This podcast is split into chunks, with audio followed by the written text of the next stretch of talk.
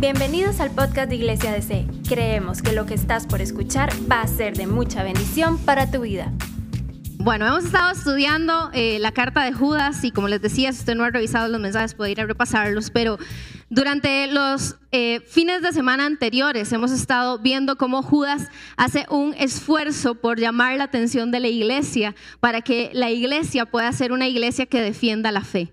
¿verdad? El contexto es que hay falsos maestros, hay personas con intenciones eh, incorrectas que han querido llegar a la iglesia con enseñanzas que se alejan de la verdad de la Biblia de la verdad de lo que Jesús había establecido. Y entonces Judas hace un llamado a la iglesia y les dice, hey, defiendan la fe, ¿verdad? Y, y, durante los primeros versos, lo que hemos estudiado hasta ahora y lo que hemos visto los fines de semana anteriores, es que él hace un esfuerzo porque quede claro que hay un juicio de parte de Dios si nosotros nos alejamos de la verdad y viene un juicio para estos falsos maestros.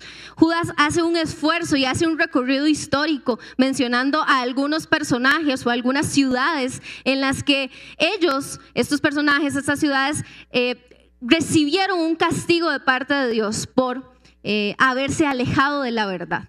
Y esto es una verdad que queda muy clara en estos primeros versos, que nosotros no podemos desobedecer a Dios. Nosotros no podemos rebelarnos contra Dios y luego escapar de las consecuencias como si nada.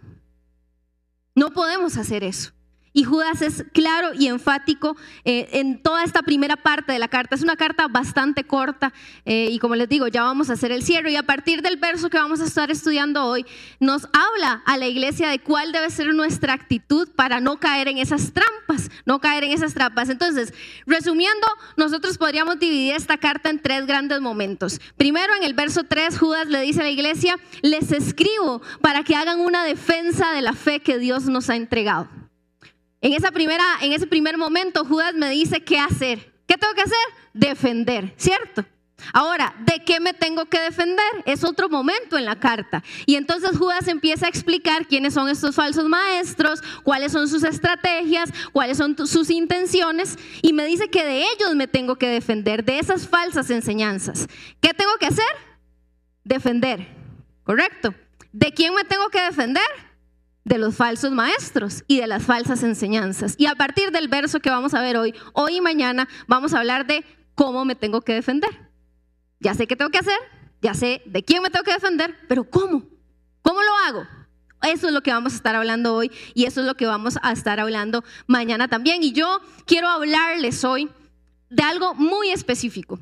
Y es de la posición que usted y yo como cristianos, como hijos de Dios, debemos de tener para poder defender nuestra fe y no caer en estas mentiras, en estas verdades adulteradas que traen estos falsos maestros. ¿Verdad que cuando usted físicamente sabe que va a ser atacado, tiene que tomar una postura, ¿verdad? Para poder defenderse.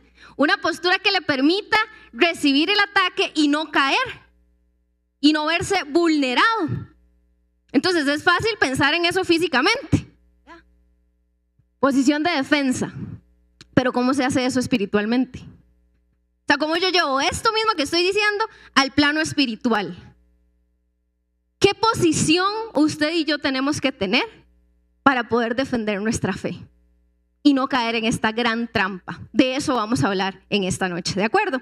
Así que vamos a leer los versos que eh, estaremos estudiando hoy, que son tres los versos del 17 al 19 va aparecer en las pantallas y dice así. Dice, pero ustedes, mis queridos amigos, deben recordar lo que dijeron los apóstoles de nuestro Señor Jesucristo. Ellos les advirtieron que en los últimos tiempos habría gente burlona cuyo objetivo en la vida es satisfacer sus malos deseos. Estos individuos son los que causan divisiones entre ustedes. Se dejan llevar por sus instintos naturales porque no tienen el Espíritu de Dios en ellos. Porque no tienen el Espíritu de Dios en ellos. Así que el primer punto del cual yo les quiero hablar en esta noche es mi posición. Mi posición, su posición, nuestra posición como iglesia. ¿Cuál debe ser? ¿Cuál debe ser mi posición? Y para eso eh, me voy a basar en lo que dice el verso 18, porque dice que los apóstoles les advirtieron, les advirtieron. Y eso es lo que quiero transmitirles en esta noche. Su posición es una posición de estar bajo advertencia. Tenemos que estar entendidos que estamos bajo advertencia. Hay un dicho que dice, que dice, y así he titulado esta enseñanza, en guerra avisada, en guerra avisada no muere soldado, dice el dicho. Y Judas le escribe a la iglesia y dice, hey, los apóstoles ya les advirtieron. Y usted y yo tenemos aquí la advertencia. Esa debe ser nuestra posición, estar en alerta, estar entendidos que estamos bajo una advertencia. Y aquí quiero ser clara en esto. Judas no escribe esta carta para decir, eh, para asustar a la iglesia, hey gente, vieron, van a llegar unos ahí con malas intenciones y, y los van a arrastrar. No lo está haciendo para asustar a la iglesia. Lo está haciendo para que la iglesia esté prevenida, para que la iglesia esté en alerta. Yo no sé si ustedes conocen, han escuchado o ustedes mismos personas que se alertan por estas cosas. Se levanta alguien por ahí con una enseñanza toda ah, alterada, cosas rarísimas, y, la gente entra como en pánico. Ay, no, vea lo que está pasando ahí, la Santísima. ¿verdad? Judas no está escribiendo para que usted esté asustado. Está escribiendo para que usted esté en alerta. ¿Sabe por qué? Porque el miedo, si usted se asusta, si usted se, se, llena de temor, eso lo va a paralizar. La va a paralizar. Y Judas nos dice que no tenemos que estar paralizados. Al contrario, tenemos que estar defendiendo. Y para poder defender, yo no, el miedo no me sirve. Entonces, la advertencia que él está recordando aquí es para que usted y yo estemos alerta. Mi posición debe ser de estar en alerta, estar advertida, saber que en cualquier momento aparece un peligro, saber que en cualquier momento alguien me llega con una enseñanza que nada que ver. Yo tengo que estar advertida. Esa es nuestra posición. Eh, quiero contarles que hace unos días íbamos para, para una actividad y eh, bueno, Luis y yo íbamos en nuestro carro nuestro carro es un carro tipo sedán y tiene un, un temita. Y es que el carro nos gusta mucho y todo, y es una bendición de Dios, pero es un carro muy bajo, muy bajo. Y hay que manejar con mucho cuidado porque en todo lado pega. Y dependiendo del muerto que uno se tope, el carro pega. Entonces es un carro que hay que manejarlo con cuidado. Hace muchos años nos pasó un chasco, esto no, no voy a entrar ahí, ese se los cuento otro día. Fuimos a dar una vuelta allá en Guanacaste, allá por casi llegando a Nicaragua y pasamos por un camino como de 8 kilómetros, de un, era pura piedra y sentíamos que el carro se nos iba a desarmar, bueno, fue una cosa terrible. Entonces como que le tenemos, nos da tensión, los caminos de lastres nos dan tensión. Entonces hace unos días íbamos para una actividad, eh, íbamos en nuestro carro y los pastores de matrimonios, Jera, y Mila, ya habían llegado, llegaron antes que nosotros al lugar donde, hacia donde íbamos. Entonces cuando íbamos de camino, eh, Luis recibe un mensaje del pastor Gerardo y le dice, Luisito, así como habla Luisito, Luisito, para que sepa, llegando al lugar hay 200 metros de una calle que es puro lastre. Y él sabe que nuestro carro es así debajo. Entonces, para que sepa, le dice, solo son 200 metros y tu carro sí va a pasar, sí va a pasar, pero tenés que manejar con mucho cuidado. Tenés que manejar con mucho cuidado. Entonces, primero que todo nos sentimos como amados, como, ay, qué chida, el pastor Jera se acordó de nosotros, ¿verdad? ¿Por qué? Porque las advertencias siempre son en amor. Yo no sé si a usted le ha caído mal cuando alguien llega y le advierte algo, pero las advertencias son en amor. Es para que usted esté bien. Entonces, eso fue lo primero, nos sentimos como, como cuidados, como amados. Y ya íbamos atentos a que en cualquier momento el camino iba a cambiar. Ya nosotros sabíamos que en cualquier vuelta en cualquier giro o en cualquier momento la calle iba a ser otra y nuestro ritmo iba a ser otro. Pero cuando la calle realmente cambió, no nos asustamos, no nos asombramos. Simplemente seguimos la recomendación. No nos pasó como aquella vez en Guanacaste que le dábamos y le dábamos y no teníamos la menor idea de nada, sino que cuándo se iba a acabar, sino que ya alguien nos había advertido que eran 200 metros. Entonces nosotros decíamos, bueno, son, son 200 metros, ahorita se acaba, ahorita se acaba. Eso hace las advertencias en su vida. Una advertencia a usted le permite estar alerta. Una advertencia a usted le permite prepararse para algo. Es más, una advertencia nos permite encontrar los recursos necesarios para eso que yo me voy a enfrentar, ¿cierto? Entonces, ¿cuál es nuestra posición para no caer en esa trampa? estar advertidos, estar en alerta. Estar en alerta porque sabemos que eso puede aparecer. Y aquí tenemos que entender algo. Si estamos desprevenidos, somos más propensos a un ataque. Si estamos desprevenidos, somos más propensos a un ataque. Y hay cristianos que viven la vida. Se les olvidó que hay un mundo espiritual. Se les olvidó que hay alguien que los quiere engañar. Viven como si nada estuviera pasando. Y cuando yo no estoy prevenida, soy más propensa a un ataque. Entonces Judas dice, hey, hay gente que los quiere engañar, estén alertas. Y hay cuatro características de esas personas que ustedes tienen que tener siempre en mente para que estén en alertas. Y vamos a repasarlas muy rápidamente. La primera característica, él la menciona en el verso 18, y es que son personas burlonas. Dice, ellos les advirtieron que en los últimos tiempos habría gente burlona. Ahora, aquí hay algo importante. Judas en estos tres versos que estamos estudiando hoy no dice específicamente de qué se burlaba esta gente, nada más dice que eran burlones. Pero la mayoría de estudiosos de este texto eh, coincide en que Judas está haciendo referencia a lo mismo que escribió el apóstol Pedro en su segunda carta. Eh, y segunda Pedro capítulo 3, versos 3 y 4 dice lo siguiente, dice, sobre todo, quiero recordarles que en los últimos días vendrán burladores que se reirán de la verdad. ¿De qué se reirán? De la verdad. Y seguirán sus propios deseos. Dirán, ¿qué pasó con la promesa de que Jesús iba a volver?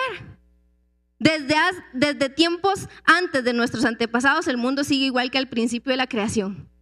Es esto. De ahí, no que Jesús iba a volver. ¿Han escuchado?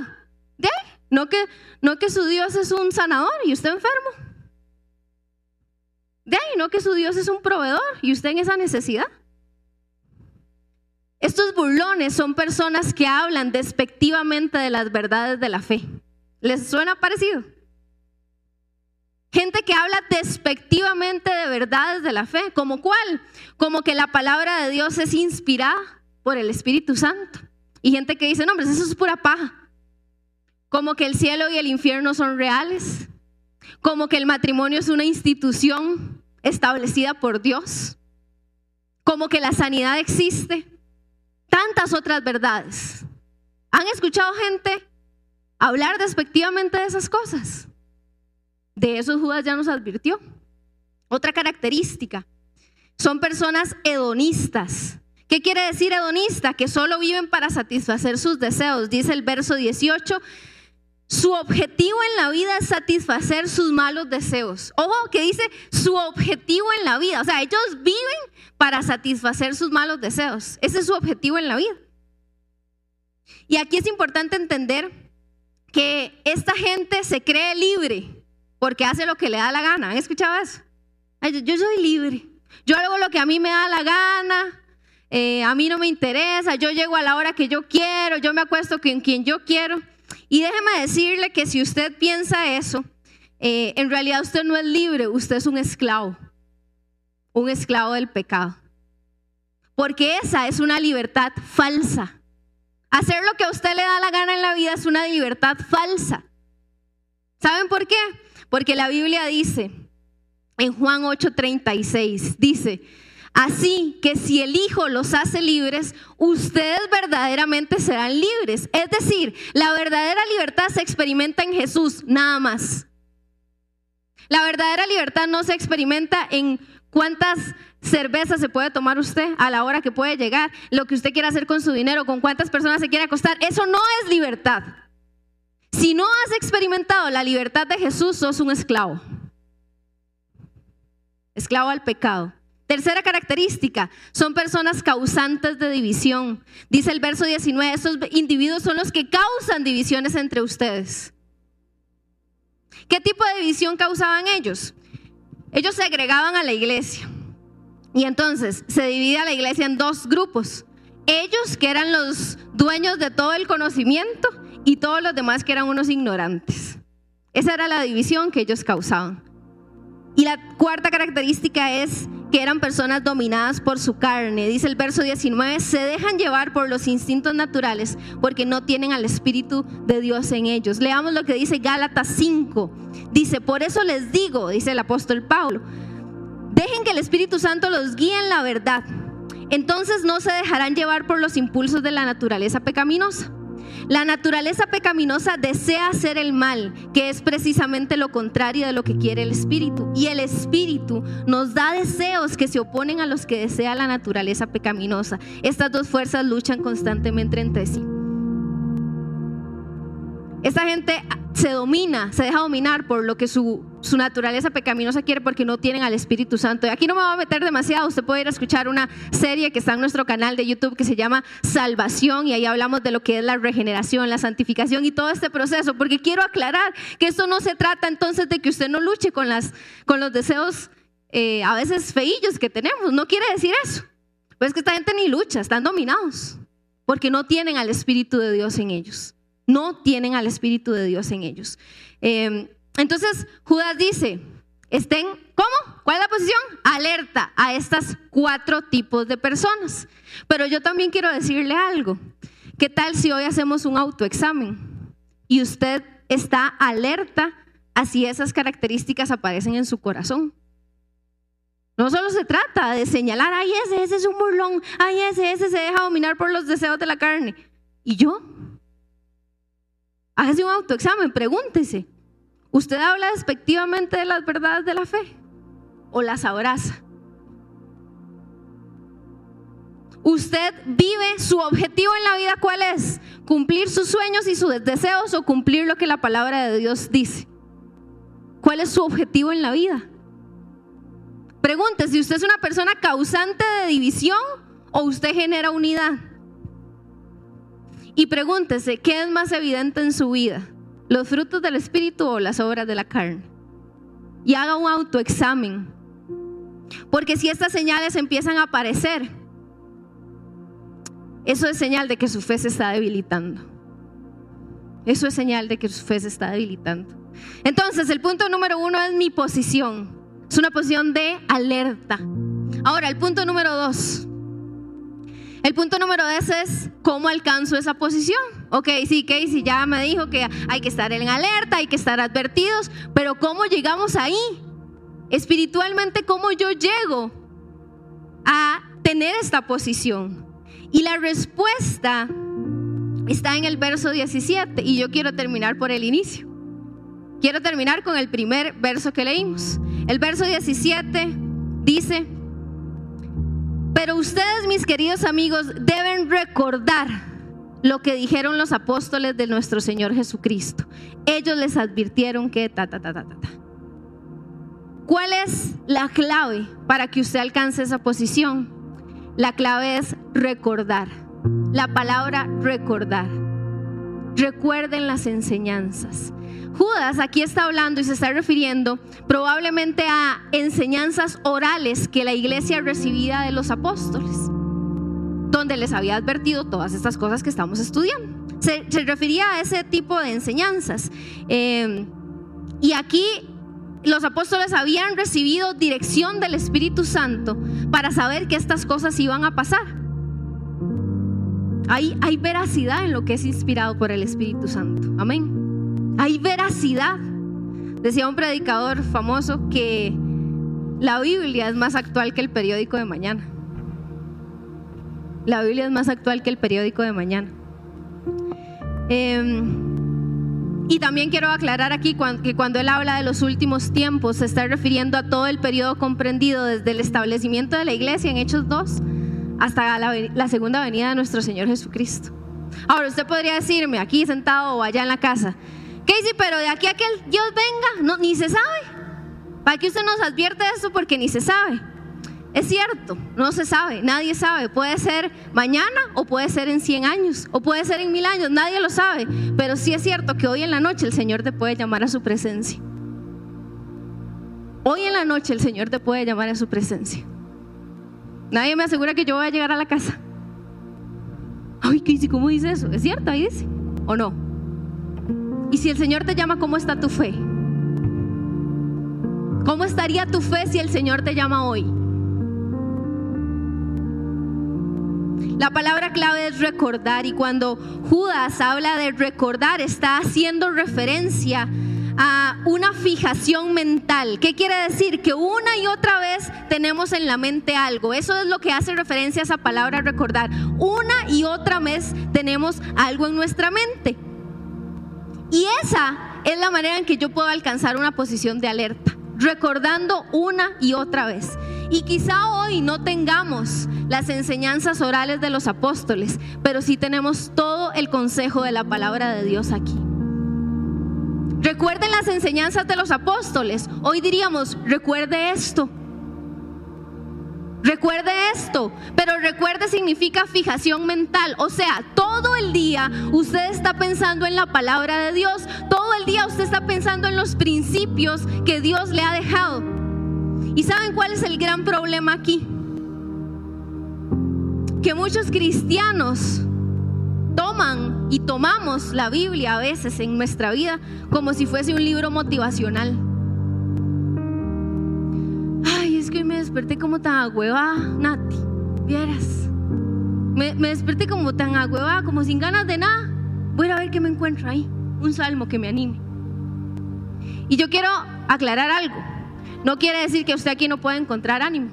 Por supuesto que aquí usted puede encontrar ánimo. Pero jamás, jamás yo puedo comparar lo que aquí está escrito con las palabras que salen de la boca de un motivador que contratan ahí en los canales de televisión, que no tengo nada en contra de ellos. Pero jamás yo puedo comparar lo que aquí está escrito con las palabras de un motivador, con un libro motivacional, con un libro de autoayuda, porque esto es la palabra de Dios. Esto es la palabra de Dios. Esto tiene poder para transformar tu vida. Esto tiene poder para cambiar tu realidad. Esto tiene poder para salvarte. Esto no es un libro motivacional.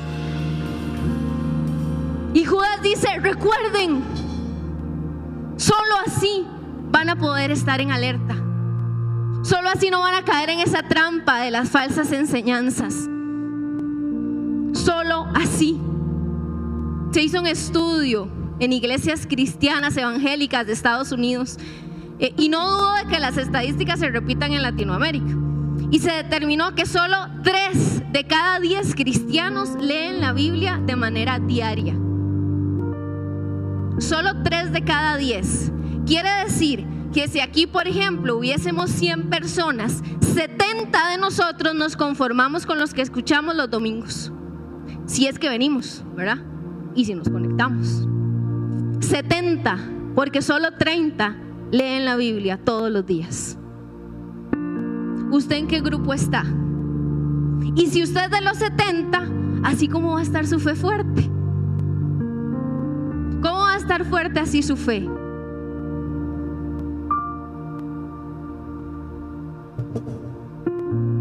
¿Conoces lo que la Biblia te anuncia? ¿Conoces o te va a tomar de sorpresa? Ay, no sabía, no sabía. Aquí están las advertencias. ¿Las conoces? Y quiero cerrar con esta pregunta. Y la pregunta es, ¿qué te va a sostener? ¿Qué te va a sostener de hoy en adelante? ¿Qué te va a sostener? Saben, hay mucha gente que está pensando, ay, ya viene enero. Ya viene enero. Ay, ojalá el 2022 sea diferente. Ay, ojalá se acabe la pandemia. Y sí, todo eso lo quisiéramos. Pero yo quiero decirle una cosa. A usted no lo va a sostener que la pandemia se acabe. Su año no va a ser mejor por que la pandemia se acabe. A usted no lo va a sostener que usted no pierda el trabajo. A usted lo va a sostener la palabra de Dios. A usted lo va a sostener la palabra de Dios. Es lo que lo va a sostener. No lo va a sostener ninguna circunstancia externa que deseamos que cambien, sí, pero solo esto nos va a sostener. Hay una conversación que Jesús tiene con sus discípulos. Eso fue de que lo arrestaran. Y está hablando con Pedro. Y quiero que leamos ahí en la pantalla lo que dice Lucas 22. Le dice Jesús, Simón, Simón, léanlo conmigo. Dice, Simón, Simón, Satanás ha pedido para zarandear a cada uno de ustedes como si fueran trigo. Pero yo he rogado en oración por ti, Simón, para que no pierdas el trabajo. Ahí es eso. Pero yo he orado por ti, Simón, para que no te enfermes. Pero yo he orado, Simón, para que nadie te traicione. Pero yo he orado, Simón, para que no tengas pruebas. ¿Qué dice ahí? Pero yo he orado para que tu fe no falte. Pero yo he orado para que tu fe no falte. Yo he orado para que aún en medio de la pérdida de trabajo tu fe no falte. Yo he orado para que aún en medio de la tu fe no falte. Yo he orado para que en medio de la escasez tu fe no falte. Yo he orado para que tu fe no falte. Jesús ora por nuestra fe, lo que Judas nos está pidiendo que defendamos. Yo he orado para que tu fe no falte. Pero ¿saben cuál es el tema? Que la Biblia también enseña en Romanos que la fe viene por el oír y el oír la palabra de Dios. Jesús ha orado para que nuestra fe no falte. Pero mi tarea es oír la palabra de Dios. Mi tarea es exponerme a esto cada día para que aquí yo sea transformada, para que aquí se me revelen cosas, para que aquí yo sea advertida, para que aquí yo reciba fuerzas. Porque lo único que te va a sostener es esto. Es lo único que te va a sostener. Es lo único que me va a sostener. Pregunta, ¿qué tan enamorado estás de la palabra de Dios? Porque la exhortación del pasaje es claro, es volver a la enseñanza. Esa es la exhortación del pasaje de hoy.